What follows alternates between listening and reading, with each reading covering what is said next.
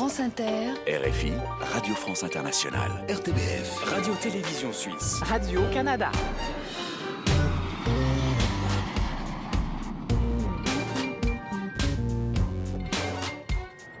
Bonjour à tous, merci pour votre fidélité. Soyez les bienvenus dans la librairie francophone estivale qui vous fait voyager à travers les cultures du monde. Confidences, reportages et rencontres, voici le sommaire de cette édition. Aujourd'hui dans le club francophone, nous serons à Marcinelle en Belgique pour célébrer les 100 ans de la maison Dupuis, éditeur culte pour le monde de la BD. Le dessinateur des tuniques bleues, Willy Lambil, sera avec nous pour un moment exclusif. Vous entendrez un reportage en Suisse dans un grand restaurant étoilé avec le chef Frank Giovannini. Nous irons au Canada dans une distillerie de whisky avec le docteur François Marquis, à Cuba avec Yamen Manaï et vous entendrez aussi l'haïtien Néhémie Pierre Daomé et la chanteuse Gilles Caplan, le tout dans une ambiance très musicale. Installez-vous, le voyage commence. La librairie francophone estivale. Emmanuel Kérad. Et on débute cette émission avec La Confidence. Cet été, neuf personnalités vous racontent une anecdote personnelle jamais racontée dans les médias. Si vous en avez manqué, vous pouvez bien sûr les écouter en podcast, balado, diffusion sur notre site internet. Aujourd'hui, c'est l'écrivaine Geneviève Brisac qui vous fait sa confidence.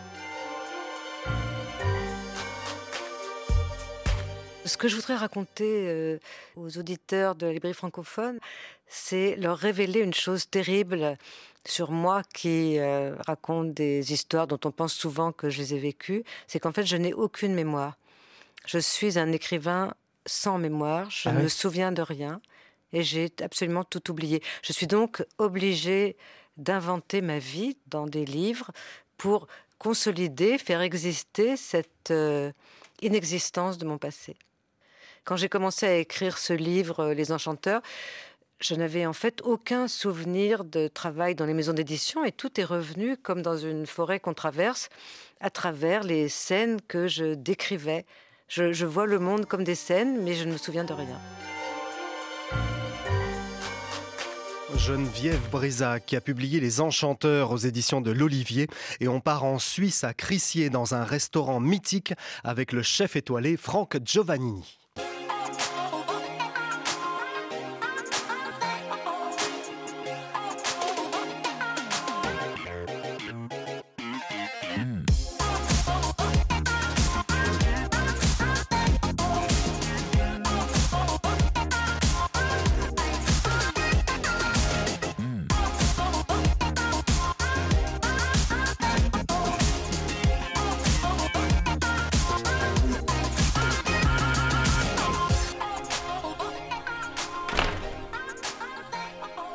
Bonjour, bienvenue à l'Hôtel de Ville de Crissier. Ben, cette maison est emblématique, a une histoire phénoménale euh, de quatre chefs depuis plus de 65 ans maintenant. Et c'est vrai que ben, là, on est dans l'entrée de la maison. C'était euh, il y a 60 ans, la, maison de commune du village. Donc euh, ici, on rentrait vraiment dans l'administration communale. L'entrée du restaurant n'était pas du tout ici. Et il, y avait, il y a deux salles de restaurant qu'on va découvrir. Un qui était un café et la petite salle derrière qui était la poste du village. Bon voilà, on est dans l'entrée. Bonjour Franck Giovannini. Bonjour. Merci beaucoup de nous recevoir ici à Crissier. On a les livres qui sont disposés dès l'entrée. C'est un livre magnifique, un coup de cœur de la librairie francophone. On a rarement vu un livre de cette qualité-là, avec des photos fantastiques. On a envie de tout manger. oui, c'est vrai que je suis très heureux du résultat. C'était en plus le format me plaît, c'est un beau format, c'est un, ça, fait, ça fait un bel objet. Il y a, on a un challenge des cuisiniers de faire un livre. Hein. si on fait les recettes qu'on fait nous, c'est très compliqué. Ça, on met des recettes dedans, mais les gens à la maison sont et on n'a pas le matériel. Et, si on fait un livre tout simple, ça ne reflète pas ce qu'on fait ici. Et donc j'ai voulu mélanger les deux.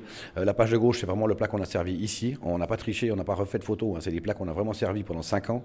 Et par contre, on a adapté sur la droite la recette avec euh, les mêmes produits, les mêmes goûts, mais adapté pour monsieur, madame, tout le monde. Et c'est accessible.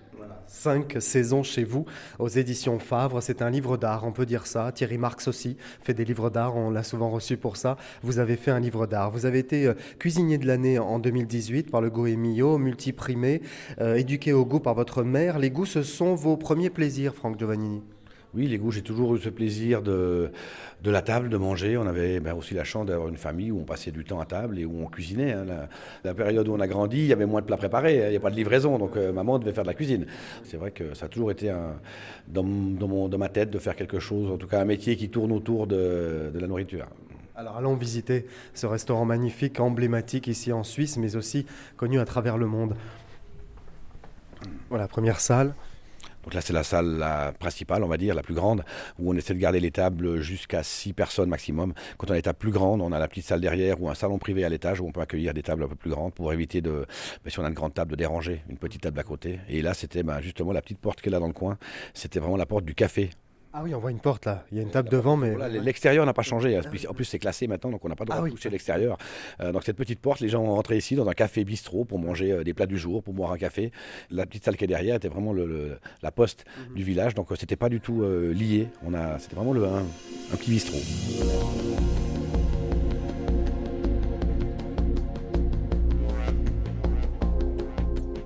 Un restaurant euh, primé de multiples fois avec Freddy Girardet qui a été meilleur chef du monde en 86 et cuisinier du siècle au Goemio.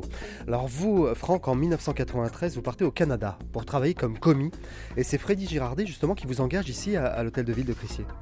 Alors oui, j'ai fait un apprentissage euh, en fait en Suisse. Après, j'ai entre le Canada et Crissier, j'ai travaillé à New York euh, deux ans. Et en fait, mon chef d'apprentissage, le chef à New York, s'était rencontré ici en fait à Crissier. Il avait travaillé chez M. Girardet. Et, euh, mais avant d'aller à New York, mon anglais était un peu médiocre. Donc j'ai C'est pour ça que vous allez au Canada Exactement. Et je devais faire que trois mois. J'ai fait un an finalement. Canada anglophone du coup. Hein. oui, j'étais pas possible d'aller à Montréal. Non, pas à Montréal. J'étais à Victoria, celui de Vancouver, une magnifique région. j'ai adoré. Et c'est vrai que j'ai eu la chance d'arriver ici. J'ai encore travaillé deux ans avec M. Girardet.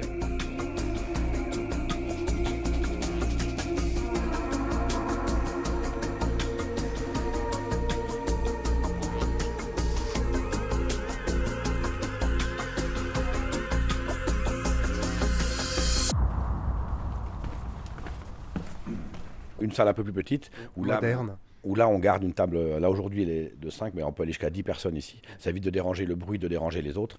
Euh, là, bah, de nouveau, la porte de, la poste. Ah oui, oui, de l'autre côté. Euh, la porte est toujours là, maintenant c'est une sortie de secours, mais euh, on a beaucoup d'étendue de l'atmosphère et le décor évidemment va avec l'atmosphère. Alors il y a eu Philippe Rochat, Benoît Violier, votre ami, tous deux disparus tragiquement. Hein, vous prenez la suite et c'était pas prévu pour vous, Franck Giovannini.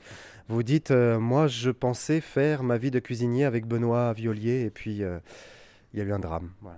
Bah, c'est vrai qu'on était comme deux frères, on a travaillé 20 ans ensemble. Euh, la même chose pour M. Rochat. M. Rochat, c'est un peu mon deuxième papa, Benoît comme mon frère. C'est vrai qu'on a malheureusement perdu les deux en six mois. Ce qui m'a aidé évidemment, après le décès tragique de Benoît, c'est que j'étais déjà là depuis 21 ans, ce qui m'a permis d'être à l'aise déjà. Euh, si je venais d'arriver, ça aurait été une autre, histoire. Alors vous le racontez de façon très pudique d'ailleurs dans le livre. Il y a cette relève finalement. C'est assez compliqué pour vous parce que vous avez la pression. Ils ont tous été euh, reconnus partout. Et vous serez heureusement, je dirais en 2016, le quatrième chef triplement étoilé de Crissier. En 2016 avec euh, trois étoiles au Michelin et la note de 19 sur 20 au Goemio. Vous étiez soulagé? bah, après, on n'est pas là que pour les étoiles, évidemment. On est là. Moi, la, la, mission journalière, c'est que les 100 clients qui viennent là tous les jours repartent heureux et satisfaits. Après, évidemment, que les étoiles, si on parle de l'histoire de cette maison, bah, il y a toujours eu trois étoiles. En plus, c'est unique au monde. Euh, Frédéric Girardet avait eu trois étoiles du premier coup, parce qu'il les a eu très tard. Le guide Michelin est arrivé assez tard à Lausanne. Et du coup, on n'a jamais perdu une étoile entre les deux. Donc, il n'y a jamais eu deux étoiles. Donc, évidemment, si j'avais été le premier, euh, ça m'aurait ennuyé quand même. Mais on a maintenu le navire. Alors la carte change euh, à chaque saison, vous voulez respecter les produits de saison et la philosophie des producteurs, dites-vous. On va peut-être aller en, cuisine pour voir cela Avec plaisir.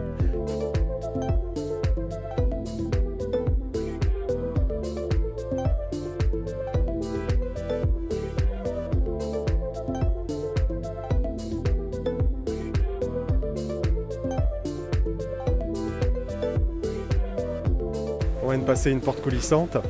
On arrive dans les cuisines, du côté arrière. Et hop. Une cuisine phénoménale. Il n'y a aucune étagère apparente. Ah oui, c'est vrai. Parce qu'en fait, une étagère, c'est pratique, mais c'est souvent des nids à bordel et des nids à poussière. Et le village, donc euh, quand on part le soir, il n'y a rien qui dépasse, c'est assez, dingue. Hein. Après, les murs ne sont pas blancs. C'est de l'inox, c'est ça? Il y a beaucoup d'inox, mais les murs, en plus, on avait choisi une couleur élégante, euh, comme de la pierre. Ça change des murs blancs euh, qu'on avait tout le temps à l'époque. Et euh, puis il y a un confort incroyable de température. Il y a tout le temps la même température, il n'y a aucune odeur. C'est vraiment très confortable pour travailler. D'ailleurs, on a des clients qui mangent en cuisine. Ah oui, donc il y a une table juste derrière. Et puis j'ai deux personnes qui mangent là au bout du. C'est ce qu'on appelle le passe, le passe plat. Toutes les assiettes vont sortir ici. Et pendant le service, bah, j'ai deux personnes qui mangent là sur deux tabourets, comme au bar. Donc tout le monde peut, la- peut le, peut le réserver. C'est euh, c'est une belle manière de voir un peu l'expérience, surtout que c'est confortable. Moi j'ai horreur de crier, je n'aime pas le bruit. Donc on travaille dans un certain calme dans la cuisine. hein. C'est pas des fous furieux qui hurlent. Ça c'est pas, mon- pas ma manière de faire. Alors que vous l'avez vécu, hein, vous le racontez ça, vous l'avez vécu ça. Ah, Évidemment que les chefs un peu euh, ancienne génération c'était comme ça et c'était normal à Ça l'époque. criait dans tous les sens. ouais. Oui, et puis surtout, je pense qu'eux ils ont connu encore pire avant. hein, mais c'est vrai que ça c'est pas du tout mon caractère. Et été un peu maltraité avant, vous dites Oui. Non, non, non. Il y a toujours eu le respect des gens ici dans cette maison. Euh, on s'est jamais fait taper dessus. hein. Mais par contre, oui, on, on s'est beaucoup fait crier dessus. ça, c'est vrai. Les chefs criaient. Alors que maintenant, c'est fini. Bon, ce livre décrit donc tous les plats qui ont été proposés ces cinq dernières années. Vous travaillez beaucoup les produits de la mer, même le caviar, des produits de France et d'ailleurs, mais aussi avec des produits suisses comme les asperges qui sont très présentes dans vos plats. Il faut savoir qu'il y a 180 maraîchers qui cultivent l'asperge ici en Suisse. En fait, tous mes produits frais, s'ils ne sont pas suisses, c'est uniquement les pays qui m'entourent. Je m'autorise uniquement la France, l'Italie. Je fais un peu de gibier en Allemagne, en Autriche, mais je ne vais pas plus loin. Il y a la Bretagne, je me disais c'est un peu loin de la Suisse quoi. Ben, ça reste la France, c'est un pays voisin pour moi. pas. Et puis, on- alors, le- le- pour nous en Suisse, on a des produits merveilleux, mais l'océan nous manque cruellement quand même. Alors là justement, il y a quelqu'un qui coupe des herbes. Vous avez un, un conseil à donner aux auditeurs pour couper des herbes? Parce que là c'est l'été, le basilic, la ciboulette, le persil, on l'utilise beaucoup en cuisine. Et parfois c'est vrai qu'on gâche un peu, on dénature le goût de ces herbes si c'est mal coupé. Vous êtes d'accord avec ça Si c'est coupé au ciseau par exemple? Complètement. Ben, en fait, qu'on prenne un ciseau, qui, qui est des fois pratique pour certaines choses, ou qu'on prenne un couteau, il y a juste un truc qui- qui- qu'il faut avoir pour que ça marche et pour pas dénaturer les herbes, c'est un couteau qui coupe. Ou un ciseau qui coupe. Faut pas écraser l'herbe, c'est Ben ça Voilà, exactement. Et, et, euh, ça, ça- mais des fois, pour, pour ce qui est du basilic, ou, ben, des fois, il vaut mieux casser des bouts à la main, ce qui permet d'éviter de l'écraser. Euh, si c'est pour mettre sur un- une salade, ou, euh, ben, ça va très bien à la main des fois, et ça suffit. Bon, c'est très joli. En tout cas, il y a des plats que vous pouvez faire cet été qui donnent vraiment envie. Par exemple, les pétoncles marinés aux zestes d'agrumes. Les pétoncles, on en trouve beaucoup au Canada, on en trouve beaucoup en Europe, donc ça aussi, c'est accessible à tous nos auditeurs. La pétoncle, ça se sublime. Hein. C'est pas comme la Saint-Jacques. La Saint-Jacques est bien mieux, mais la pétoncle, on peut faire de belles choses avec. Ah, complètement. Surtout, une- si c'est cuit correctement, la texture, la texture est très délicate. C'est- un produit que j'a- que j'apprécie. Et ici, chez nous, on travaille évidemment avec la France. La saison est en ce moment, en plus, hein, mais assez courte. Et j'adore travailler ce produit, c'est vrai. Mariné aux zestes d'agrumes, par exemple, tout simplement. Ça peut juste, ça peut se manger chauffé quand même, à un moment donné. Parce que ça, ça raffermit l'extérieur en fait. Et il y a une texture qui est plus délicate pour moi. Ça donne du goût finalement. Et également, ça, ça peut être C'est assaisonné. mieux, c'est mieux que complètement cru en fait. Oui, parce que là, pour moi, la texture, à, à l'intérieur, elles seront crues. Mais le- l'extérieur un peu cuit amènera cette texture un petit peu craquante qui est plus agréable pour moi. Exactement. Alors là, ça s'agite un peu en cuisine parce que l'heure approche, l'heure du service approche. Là, on fait cuire euh, des pièces de viande, je crois, c'est ça? Ah, On aura un, un- un- un petit truc avant le service, c'est qu'il y aura le repas du personnel. Ah, d'accord. Bon, on va terminer euh, sur cette magnifique table qui est en cuisine. Il y a une table avec des bancs bleus, de velours bleu. Et on peut effectivement, quand on est privilégié, installez-vous, je vous en prie, Franck. c'est moi qui vous, dis de vous installer, c'est le comble. Et on peut effectivement manger à cette table sublime. Alors, on va terminer justement avec euh, le nom de ces plats qui sont souvent poétiques. Franck Giovannini, vous avez un côté poète. Comme ça, vous devriez d'ailleurs écrire un jour peut-être un livre, un roman ou un livre de poésie. Par exemple, il y a séduisante bulle de foie gras lustrée à la marsanne tardive, confit piquant de prunes et poire de Fribourg. Alors, expliquez-nous ça. Ben, je crois que c'est assez clair, on comprend bien le. Alors, marsanne tardive, c'est un vin déjà. C'est un vin, c'est un, Vin doux. un vin doux, exactement, qu'on a chez nous, qu'on trouve en Valais. Ouais, On a une région euh, en Suisse de Valais avec beaucoup, beaucoup de spécialités de vin. Et pour moi, c'est idéal parce que ça me permet d'avoir plein de petits noms comme ça. Qui me... Et je cherche aussi, je lis beaucoup euh, d'anciens livres de cuisine parce que je me rends, on- n'a pas inventé grand-chose hein, on- à l'heure actuelle. hein. Euh, quand on voit ces, des livres qui, qui ont 100, 200 ans, on voit déjà qu'ils faisaient. Et ils avaient déjà, si vous prenez un livre de cuisine. euh, du 19e, ils avaient une, ma- une manière poétique d'écrire leurs recettes carrément, c'est incroyable. Donc je m'inspire un petit peu des fois de ces choses. Il y a des noms des fois qui sont incroyables que je retrouve Oui, même les livres de grand-mère ont trouvé ça. hein, complètement. Avant, il y avait ce respect de- de- de- des choses. Et c'est vrai qu'on on prenait le temps d'écrire avec des. C'était très poétique, hein, les, les recettes de cuisine. Donc euh, je m'inspire un peu de ça, et euh, tout en essayant quand même de garder quelque chose qu'on comprenne quand même, que le client comprenne quand même ce qu'il y a dans l'assiette. Vous aurez plein d'idées avec ce livre, donc 5 saisons chez vous aux éditions Favre. Merci beaucoup Franck Giovannini, merci de nous avoir accueillis ici euh, au restaurant Hôtel de Ville de Crissier. Magnifique restaurant, magnifique cuisine. On a envie de rester toute la journée, de tout goûter, mais on va y aller. Merci beaucoup Franck. Merci beaucoup, hein, c'est un plaisir de vous accueillir vraiment. La librairie francophone estivale. Longtemps, je me suis couché de bonne heure.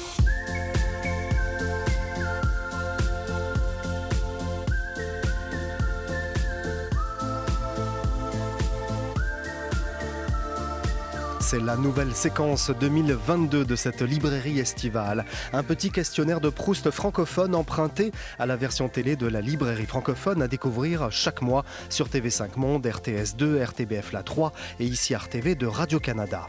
Aujourd'hui, c'est l'écrivain haïtien Néhémie Pierre Dahomey qui a accepté ce petit exercice intime.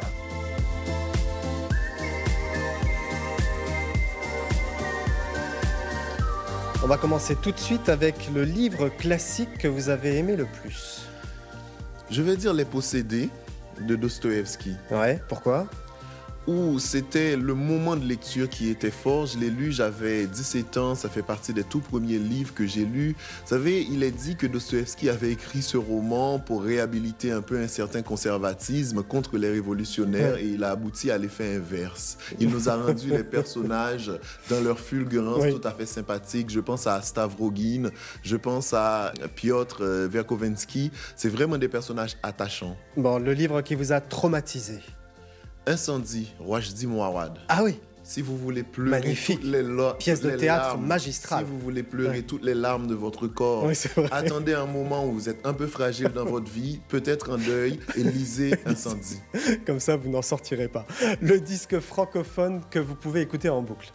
Que j'écoute en boucle d'ailleurs, j'ai pu l'écouter plusieurs fois. Na Africa, d'Obep Niaoré. Ouais. Ivoirienne d'Obep Niaoré, Na Africa. Bon, le peintre ou le sculpteur qui vous impressionne le plus? Impressionné, c'est un jeune sculpteur, il s'appelle Philippot, sculpteur haïtien qui nous a donné Modeste Testa sur une place à Bordeaux. Woodley Kaimit, Philippot. Suivez son travail, Ludovic Bouze sera très bien remplacé. Le plat et la boisson que vous adorez Disons juste la boisson, je suis très bière. L'objet auquel vous tenez le plus J'ai un petit bossu de Notre-Dame, un Quasimodo. Ah bon? Je ne saurais vous dire pourquoi, l'émission est trop brève, mais j'ai un petit, une petite poupée, un bossu de Notre-Dame. J'aime beaucoup. Je traîne tout le temps cet objet avec moi. Bon, merci beaucoup, Némi Pierre Dahomey. À bientôt, Némi. Et le dernier roman en date de Némi Pierre Dahomey, Combat, est paru aux éditions du Seuil. Radio-Télévision Suisse. RTBF. Radio-Canada. France Inter. RFI, Radio France Internationale. La librairie francophone estivale. Emmanuel Guérard. Le club francophone à Marcinelle en Belgique pour les 100 ans des éditions Dupuis avec un dessinateur qui a marqué l'histoire de cette maison et une historienne, ancienne libraire d'ailleurs, qui va vous raconter l'incroyable histoire de Dupuis. Bonjour Willy Lambiel. Bonjour. Merci beaucoup d'être avec nous ici, de nous rejoindre ici dans les coulisses finalement de la maison Dupuis. On vous a reçu plusieurs fois dans la librairie francophone avec les tuniques bleues. Bien sûr, vous avez commencé ici à l'âge de 16 ans en 1952. C'était bien avant les tuniques bleues. Vous écriviez des les textes dans les phylactères, je crois, dans les bulles, c'est ça, non? Au départ, oui. Oui, oui, oui. J'ai fait ça pendant quelques années avant de, de, de commencer une histoire euh, à moi. Oui, c'est ça. Vous apprenez le métier de dessinateur sur le tas, comme on dit, au bureau des dessins ici à Marcinelle. Bon, avec nous, il y a donc Christelle euh, Pissavi-Verno. Bonjour Christelle. Bonjour. Merci beaucoup. Vous entendez le son, ça résonne. On aime beaucoup ce son, nous, à la radio, parce que ça donne une ambiance très particulière. Vous nous avez emmenés dans les archives de la Maison Dupuis. Alors, c'est assez inédit, c'est un vrai privilège. Alors là, on a des films, justement, euh, des bandes, là. Justement, ce sont toutes les avec boîtes. Gaston. Voilà, Entre vous autres. avez euh, l'agent 212, Théodore Poussin, Spirou et Fantasio, euh, Berthet, il y a Les Jungles perdus, Aristote et ses potes. Voilà, ça c'est le matériel de, de production. Alors, qu'est-ce que c'est exactement? Ce sont des films? Voilà, quand vous ouvrez les, les, les boîtes, vous avez à l'intérieur, pour chaque planche, ce qu'on appelle des films. Et donc, c'est des films transparents sur lesquels il y Ah a les différentes couleurs, différents passages nécessaires à l'impression des albums. Donc, sans ces films-là, on peut pas imprimer, on pouvait pas imprimer d'album. Donc, ça, ce sont les archives. Aujourd'hui, tout ça est numérisé. Oui, j'allais dire, maintenant, si on veut ressortir un agent de 112 ou un Gilles Jourdan, comme il y a à côté, Oui, on il ces suffit de... films. Voilà. D'autant plus que plus on les utilisait, plus ils s'abîmaient Mhm. et le trait disparaissait. Mais personne n'a accès à ces archives. Bah, c'est professionnel. eh oui. Non, pas le public, non, non. Et euh, justement, c'est extrêmement sécurisé. On a un archiviste qui, qui s'occupe de classer, de gérer, de répertorier. Qui regarde de- si on n'a rien pris. Exactement, qui veille. Il en a plus, regardé, Vous avez hein. vu sa carrure. Il a regardé. et donc, euh, donc voilà. Et quand on a besoin pour euh, nos éditions patrimoniales de matériel, pour rééditer d'anciens albums ou trouver des, des documents d'archives, c'est euh, ici qu'on vient justement et c'est euh, c'est une mine. Alors là, c'est vraiment le matériel de production. Et là, on a des bandes dessinées, là, puisque Voilà. on a toute la collection de Spiro et Fantasio, d'ailleurs, là, Voilà, juste là. C'est un peu gros, mais je l'aurais bien emmené. Il y a, euh, Il y a des vieilles bandes dessinées qui sont jaunies par le temps, et ça, c'est magnifique, parce que c'est un papier qui a vieilli, qui a vécu. mais Là, un coffre-fort. C'est ici qu'il faut regarder. Ah oui, oh là là, oui. Ah oui, d'accord. grandes, euh, les grandes armoires justement. Willy Lambil, vous avez vu vos tuniques bleues ici, aux archives? C'est la première fois que je descends ici. Les tuniques bleues, elles sont où, vous savez? On va regarder Euh, oui, je, je voulais vous montrer le- la photo du château. Ah oui, le château. C'était un château ici avant. Oui, oui, oui, oui, oui. Effectivement, on a la photo du château. Voilà, Toi, tu l'as connu c'est ce un- château? Je l'ai connu, oui. Parce qu'en fait, avant, ici, c'était donc un château et les bâtiments de la maison Dupuis étaient juste de l'autre côté de la Juste de l'autre côté de la rue, parce que Jean Dupuis n'a que 23 ans quand il s'installe imprimeur à Marcinelle, ici même, enfin dans cette petite ville, avec un petit matériel d'occasion acheté par le biais d'une petite annonce. Il commence comme ça. Oui, oui, oui, c'est euh, c'est quelqu'un qui n'a peur de rien, qui a des idées et qui euh, décide de les mettre en application et qui est sans cesse dans une espèce de mouvement perpétuel de création. Il a cette petite presse à pédales, il commence à imprimer des petits formulaires pour les avocats, les médecins, il se fait sa clientèle auprès des corporations. Mais il est très timide. Il dit Je suis très timide, j'ai du mal à avoir des clients. Oui, oui, oui, oui, mais pourtant, malgré sa timidité, il, euh, il est entreprenant. Et il, euh, il- je pense qu'il va chercher très loin l'énergie. Il est tellement porté par son projet. Après, progressivement, lui- il a l'opportunité un jour d'imprimer un livre qui est La légende de Saint-Hubert en 1898. Donc là, il, euh, il investit dans du nouveau matériel qui lui permet d'être plus performant, de passer à l'échelle au-dessus. Et puis comme ça, progressivement, il va enrichir son, son parc et il va embaucher ses premiers ouvriers. Et, euh, et il a commencé quand même dans la cuisine de sa maison avec sa ça. petite Et dans les années 40, il y a 200 personnes. Donc il va avoir une énorme. idée, on va en parler tout à l'heure, une idée géniale, parce que c'est comme ça qu'il va développer les éditions Dupuis. Alors, on va juste voir donc les, les archives. Donc là, on a le Marsupilami. Oh là là, là, on a de vieux livres. Alors oui, ici. ah ben voilà, donc voilà. Vous avez justement toutes ce les sont les revues. archives des bonnes soirées. 1922. Les bonnes soirées, c'est la revue, c'est la fameuse idée. Allez, on va le dire du coup. c'est la fameuse idée qu'il a. Il veut créer un, un roman illustré, en fait, une revue sur les romans illustrés. Et ça marche tout de suite. Oui, oui, oui. Il a un projet qui est quasi euh, philosophique, c'est-à-dire que c'est quelqu'un qui est très porté sur la religion, qui a la foi chevillée au corps. Très catholique, ouais. Très catholique et il y a à l'époque un, un abbé qui entreprend de moraliser euh, toutes les publications et Jean Dupuis s'inscrit dans ce mouvement-là. euh, au point d'imprimer un livre euh, écrit par un disciple de cet abbé. Et l'année suivante, eh bien, il emboîte le pas et il crée une revue qui ne publiera que des romans recommandables.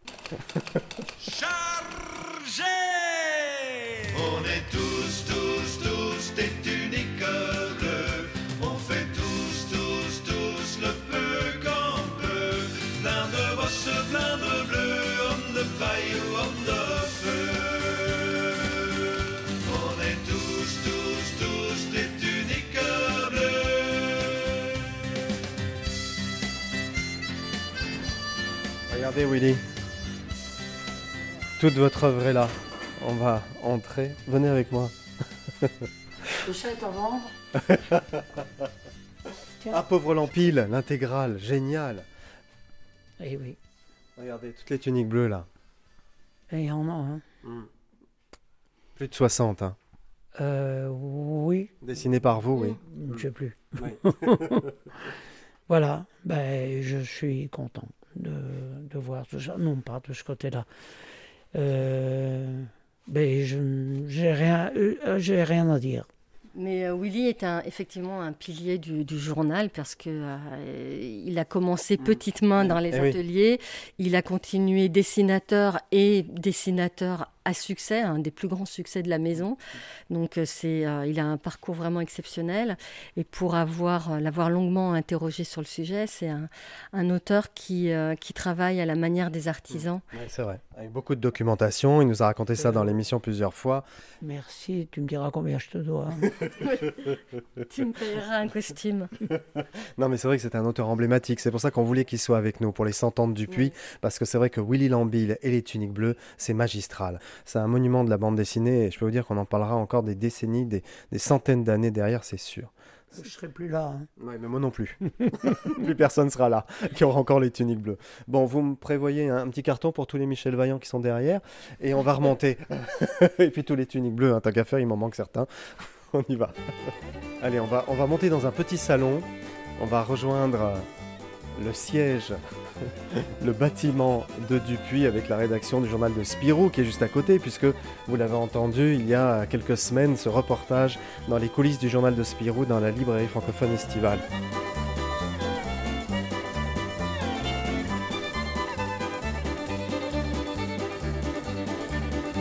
Merci beaucoup. Merci. On n'a rien pris, hein, vous avez vu Vous pouvez fouiller. On va entrer dans ce grand bâtiment assez moderne, hein, très vitré avec du bois à l'intérieur, c'est très très beau. Ça résonne aussi ici, on a un escalier en colimaçon, on va monter cet escalier, on va se retrouver dans un, petit salon, là aussi c'est un privilège, puisque c'est un petit salon réservé aux auteurs quand ils sont de passage ici. Il y a effectivement euh, avec euh, Jean Dupuis cette idée incroyable, c'est qu'il constate que les euh, productions pour la jeunesse ne sont pas produites en Belgique, il n'y en a pas. Tout vient d'ailleurs. Donc il se dit il faut que je fasse quelque chose. Et c'est comme ça que naît le journal de Spirou. Oui, c'est l'idée d'un homme de 62-63 ans qui a deux, deux idées en tête. C'est à la fois qu'il faut proposer des lectures qui soient, qui soient saine moralement pour les, jeunes et qui soit produite localement parce qu'il est patriote, il est catholique, donc tout ça entre en relation avec, avec, sa, avec sa foi. Et en fait, avec cette simple démarche-là, il donne euh, une espèce d'élan, euh, il fait un appel d'air pour tous les jeunes qui veulent dessiner et qui, euh, qui n'ont pas de débouché en Belgique. Il y a juste la presse confessionnelle et, il y a vraiment très très peu de, de dessinateurs. Le seul qui domine à ce moment-là, c'est Hergé évidemment. Et c'est ainsi que naît la bande dessinée qu'on appelle franco-belge. mais c'est absurde, elle est belge. Elle est belge, oui, tout simplement. Alors il va créer Spirou, euh, Spirou, un hebdo de bande dessinée. C'est en 1938. Willy Lambil en 1968. Il y a Louis Salverius qui crée avec Covin donc les tuniques bleues. Mais Salverius meurt en, en 1972. Et donc les éditions Dupuis vous demandent de prendre la relève. Vous ferez 60 albums avec Covin. Le 66e sortira d'ailleurs en septembre. C'est l'une des meilleure décision de Dupuis, car depuis, évidemment, les, Tuniques Bleues seront la BD star du journal de Spirou sur plusieurs générations. Ça a été très difficile pour vous, ce moment-là, parce que c'était votre ami, euh, effectivement, Salverius. Absolument, c'était mon meilleur ami dans le, enfin, dans, le bâtiment ici, enfin pas, pas celui-ci, mais l'ancien bâtiment. Et alors, euh, j'ai été, euh, j'ai été surpris quand on m'a demandé mais je dis, je vais essayer. De toute façon, je n'étais pas, je ne me considérais pas comme un bon scénariste. Ce que je faisais, je faisais le scénario et le dessin. Vous avez, vous avez toujours dit, je ne suis pas un bon scénariste. oui, oui, c'est une des phrases que j'ai souvent dit. Oui, je ne me considérais pas comme un bon scénariste. Alors j'ai été content d'avoir un scénariste qui me guidait et qui m'obligeait à faire des choses que je n'aurais pas faites moi-même. Vous êtes toujours un, râleur, Willy Lambil. Vous râlez souvent et vous l'assumez d'ailleurs. Moi, je me souviens d'une dispute entre vous et Raoul Covin au festival de la BD d'Angoulême dans la librairie francophone. On était à l'émission. Vous aviez toujours, vous titilliez toujours hein, avec Raoul. Oui. Oui, mais c'était un peu du bidon. Alors, j'ai jamais su, moi, si c'était du bidon. moi non plus. il serait là, il dirait comme nous. Moi non plus. On pense à lui, hein, évidemment, parce qu'il a disparu aujourd'hui, mais il serait là, il dirait la même chose. Oui, c'est ça qui faisait notre charme, d'ailleurs. vous êtes toujours un dessinateur laborieux, vous avez dit ça aussi. Vous dites, je n'ai pas le dessin facile. C'est vrai. C'est vrai, mais... Pourtant, quand on voit les tuniques bleues, ça foisonne, c'est incroyable. Ah, oui. Enfin bref. Mais c'est peut-être, il faut peut-être que ça soit difficile pour que ça soit bon. Je pense. En tout cas, moi, j'ai dû, euh, j'ai dû transpirer. Merci beaucoup, Christelle Pissavi-Verneau. Merci pour cet accueil, en tout cas ici, et pour euh, célébrer les centenaires du puits. Merci à vous d'être venu jusqu'à Marcinelle. Avec grand plaisir. Merci Willy Lambil. Vous allez continuer à dessiner. Hein. Vous avez dit, euh, moi un jour sans dessin, c'est un jour pour rien. Donc vous, allez continuer quoi qu'il arrive. Jusqu'à la mort. c'est vrai. Allez, on compte sur vous. On a besoin des tuniques bleues. Merci, Merci Willy Lambil. Merci.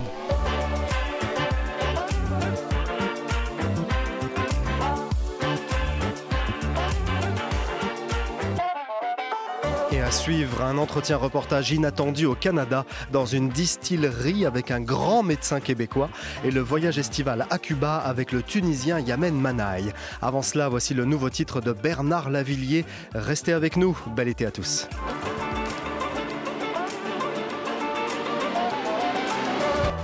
Se caresse, on se dévore, on s'aimait trop, on s'aime encore. Un mot de plus, un mot de trop, et deux amants sur le carreau. Une année impossible, que cette année-là, ce virus invisible entre toi et moi. Il y a ceux qui rêvaient de dictature militaire, ces connards amnésiques ont foutu en colère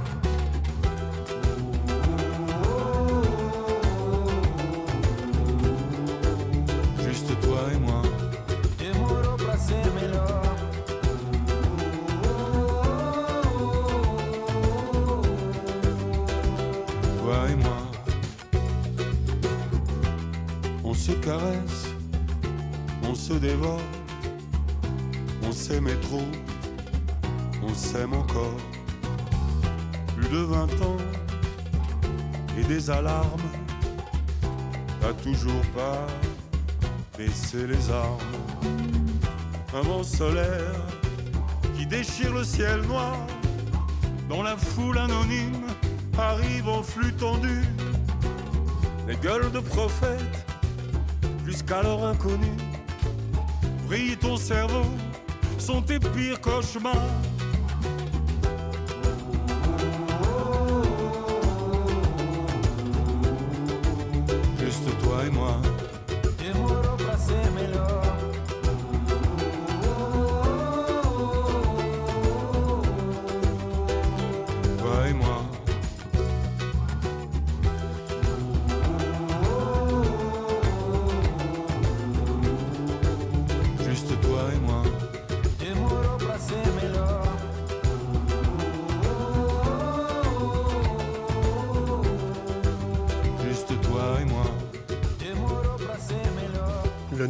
De Bernard Lavillier avec toi et moi et on part tout de suite au Canada.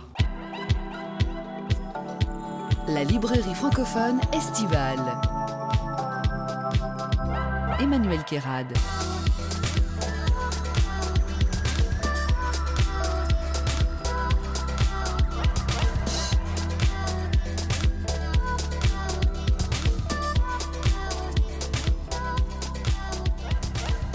Bonjour François Marquis. Bonjour, bienvenue à Côte Dessin.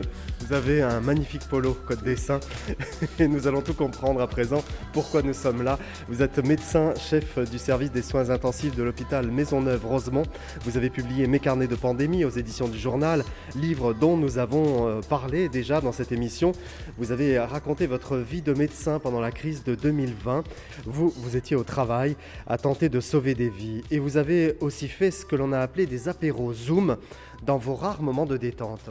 Oui, effectivement. Donc, euh, ce qu'on faisait, c'est comme un peu la réunion de télétravail que tout le monde a vu, mais on se mettait d'accord. Euh, bon, ben aujourd'hui, ça va être le whisky. Demain, euh, ben, pas nécessairement demain, mais la prochaine fois, ça va être, ça va être le gin. C'est qu'on avait nos gin ready, nos On avait trouvé toutes sortes d'appellations pour Les, ça. les gin dreddy. Les- oui, comme vendredi gin. Oui, j'ai compris. C'est- ça, c'était les gin dreddy.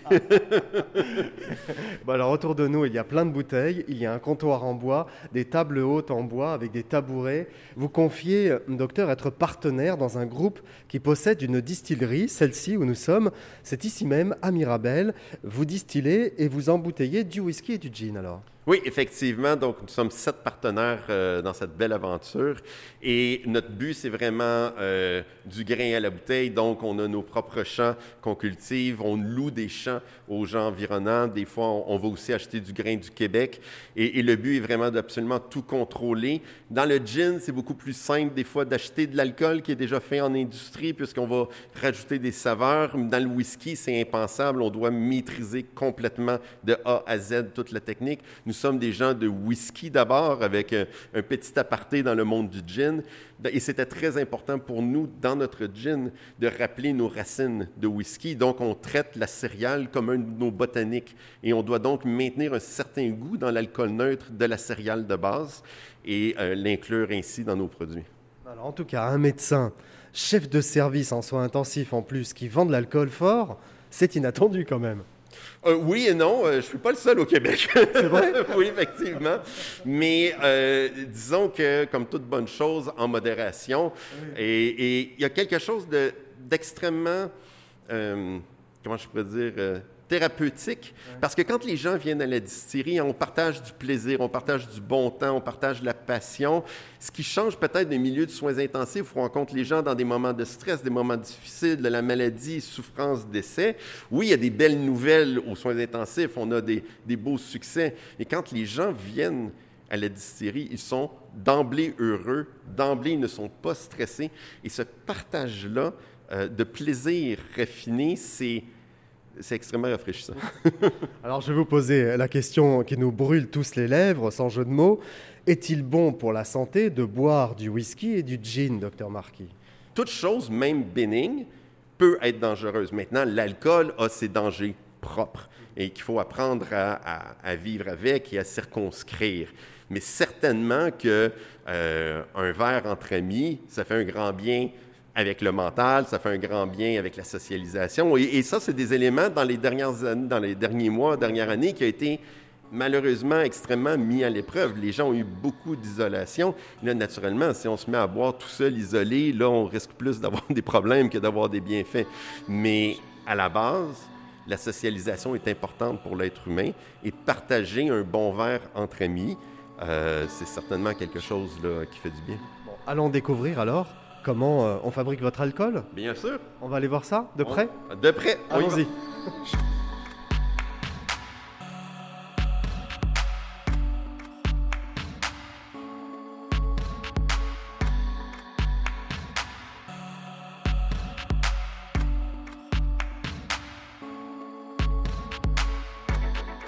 C'est pas une distillerie euh, de cirque, c'est pas une distillerie de musée. Nous sommes en production. Eh oui, eh oui. Donc tout, euh, tout ce qu'on voit, les alambics, toutes les surfaces sont chaudes, sont brûlantes. C'est un peu dangereux. Donc euh, il, faut, il faut faire attention où on, où on Oui, met bien les sûr. pieds, où on surtout met les mains. Oui.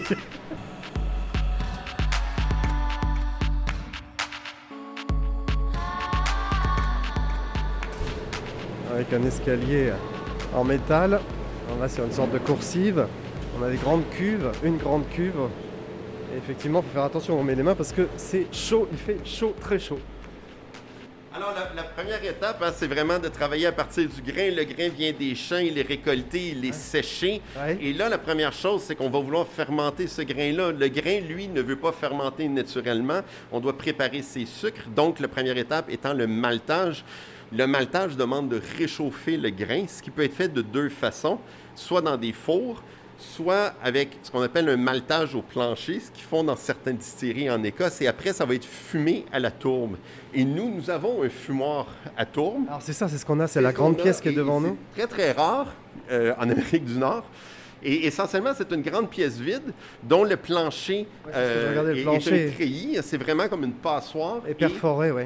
complètement perforé et on, on infuse de la fumée de tourbe à travers le grain et c'est ce qui va donner un certain goût tourbé, mais qui en même temps va arrêter la, le- la germination. C'est magnifique, hein, ça sent très bon. Hein. Oui, ça sent, ça sent la céréale cuite, Ah ça ouais, sent ouais. la céréale chaude. Et, et souvent, ça ramène aux gens le, le goût de l'enfance, de dire Oh mon Dieu, ça me rappelle les céréales chaudes. Oui, c'est ça. Mais parce que c'est des céréales chaudes, c'est exactement la même chose. Ça a presque une odeur de chocolat, un peu. Oui, hein. effectivement. Et ça, c'est vraiment l'élément un peu maltage euh, qui amène ça, parce que c'est une certaine caramélisation qui se fait du grain. Le grain, ensuite, va être passé dans un, euh, un, un broyeur qui va en faire à peu près quelque chose que la taille du couscous. Et ensuite, par la magie d'une vis sans fin, ça nous amène à une première cuve. Ah oui, cuve en inox. Une cuve en inox. Et là, le grain est mélangé avec de l'eau chaude. Et c'est ça qui va activer les enzymes qui vont, elles, transformer euh, l'amidon en sucre. L'étape suivante, c'est vraiment la fermentation primaire. Jusque-là, c'est de la bière. Si on rajoutait du houblon, on aurait une bière. Ah oui, d'accord. OK? Et la prochaine étape, après fermentation, ça va aller dans l'alambic principal. D'accord, voilà l'alambic qu'on voit là, qui est euh, de couleur cuivrée, des reflets bleutés, euh, des reflets euh, dorés, roses, verts. Oui. Il y a les couleurs de l'arc-en-ciel quand on s'approche de l'alambic. C'est ça en fait le, le noyau de la distillerie, c'est Oui. l'alambic, c'est ça qui coûte le plus cher aussi. C'est aussi la pièce d'équipement la plus chère, celle aussi dont la simple forme va avoir un impact sur le goût final. Donc, les alambics à whisky sont habituellement trapus avec des colonnes assez larges. Le but étant de permettre un maximum de saveur de traversée. C'est que la deuxième fermentation, la deuxième distillation, pardon, est vraiment le moment le plus délicat dans tout le processus de fabrication. Tout se joue là en fait. Tout ce jus-là, et c'est là, là, on peut faire une erreur qui va juste euh, euh, annuler tout le travail qu'on qu'on a fait. Qu'est-ce que c'est que ce bruit? Euh, simplement la vapeur qui s'équilibre. Ah c'est ça. ouais. Alors, tout fonctionne à vapeur.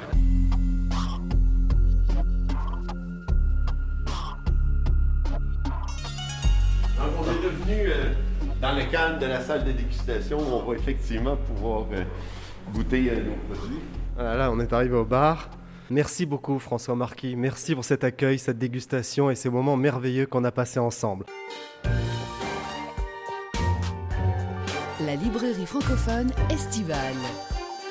Et c'est l'heure du voyage estival. Un artiste ou un auteur raconte chaque semaine un voyage qu'il a marqué dans sa vie à partir d'un lieu qui lui fait penser à ce voyage.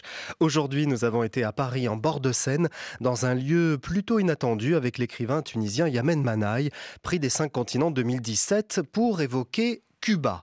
On se met dans l'ambiance avec la musique du Buena Vista Social Club.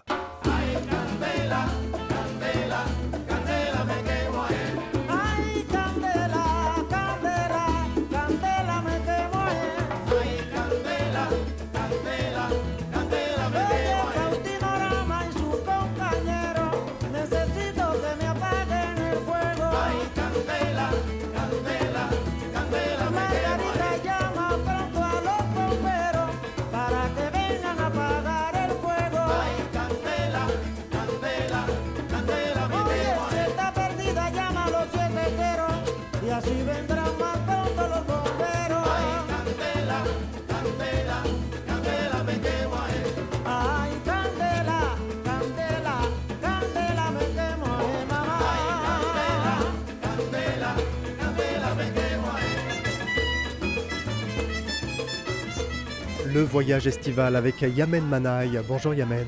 Bonjour Emmanuel. On part à Cuba avec vous. Oui, on part à Cuba et on va partir d'abord des quais de Seine. Alors nous sommes euh, au bord de la Seine, entre Bastille et Châtelet, sur les quais Saint-Bernard, à deux pieds de l'Institut du monde arabe. Ouais, qui est juste derrière.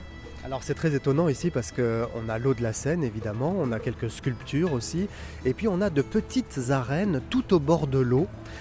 Et dans ces arènes, il se passe des choses, un peu comme à Cuba d'ailleurs. Oui, quand il fait beau, euh, au beau jour, il y a des associations qui envahissent cette arène, qui mettent des enceintes et qui balancent du son. Alors euh, on peut euh, croiser différents types de styles ici, hein, de musique. On peut entendre aussi bien du tango argentin que du rock ou encore de la salsa cubaine. Et donc c'était pour ça que je voulais vous emmener ici. Alors effectivement, des gens dansent là, juste dans cette petite arène, alors qu'un bateau-mouche passe, il y a un mélange des cultures comme ça. Comment ça se passe à Cuba? Comment on danse la salsa là-bas, puisque vous connaissez bien ce pays? Bah, on la danse dehors, on la danse dans les rues. Et euh, c'est pour ça que euh, venir ici me- m'emmène à Cuba. Euh, moi, je suis tombé amoureux de Cuba à travers la salsa, grâce à un documentaire qui s'appelle le Bonavista Social Club, qui Ah bah est oui. sorti en, en 99 et qui a mis un coup de projecteur sur cette île, qui est par ailleurs magnifique. Alors imaginons qu'on est à Cuba, là, en un clin d'œil, comme ça on y va. Qu'est-ce qu'on voit, Yamen Manaï? Alors, on voit des gens dehors en train de vivre, ou même euh, des fois de survivre, parce que les Cubains, ils doivent s'inventer tous les jours euh, pour pouvoir euh, parvenir à leurs besoins. Donc, euh, ils ne peuvent pas rester chez eux parce que euh, c'est dehors que ça se passe, c'est dehors où ils vont aller euh, chercher leur gagne-pain. Donc, ils sont là à proposer plusieurs activités aux touristes. Si un touriste a besoin de cigares ou d'une bouteille de rhum ou de cours de salsa, ils sont toujours en train de discuter, d'essayer de se réinventer, de vendre un petit quelque chose. Et au détour d'une ruelle, il y a souvent quelques musiciens qui improvisent un concert où il y a des gens qui viennent danser à leurs pieds. Donc c'est beaucoup de vie euh, dans les rues euh, de Cuba.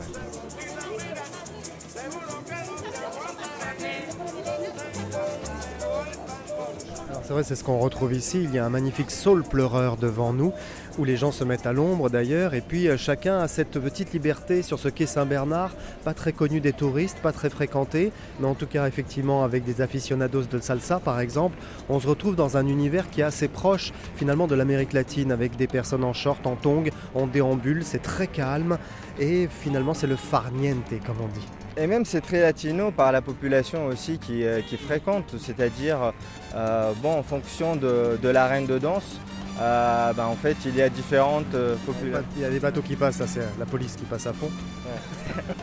Et donc en effet, il y a beaucoup de présence latino dans les arènes de salsa. On peut euh, croiser des Mexicains, des Péruviens, des, des Cubains, euh, des Colombiens. Et donc euh, voilà, ça fait une richesse dans l'interaction et c'est beau de voir Paris aussi cosmopolite.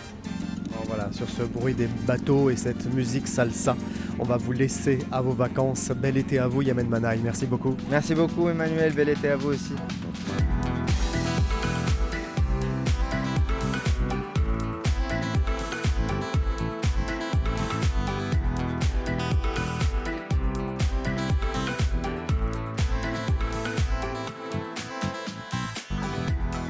Dernier ouvrage de Yamen Manaï, Bel Abîme, est paru chez Elisade, un roman qui vient d'obtenir le prix Orange du livre en Afrique.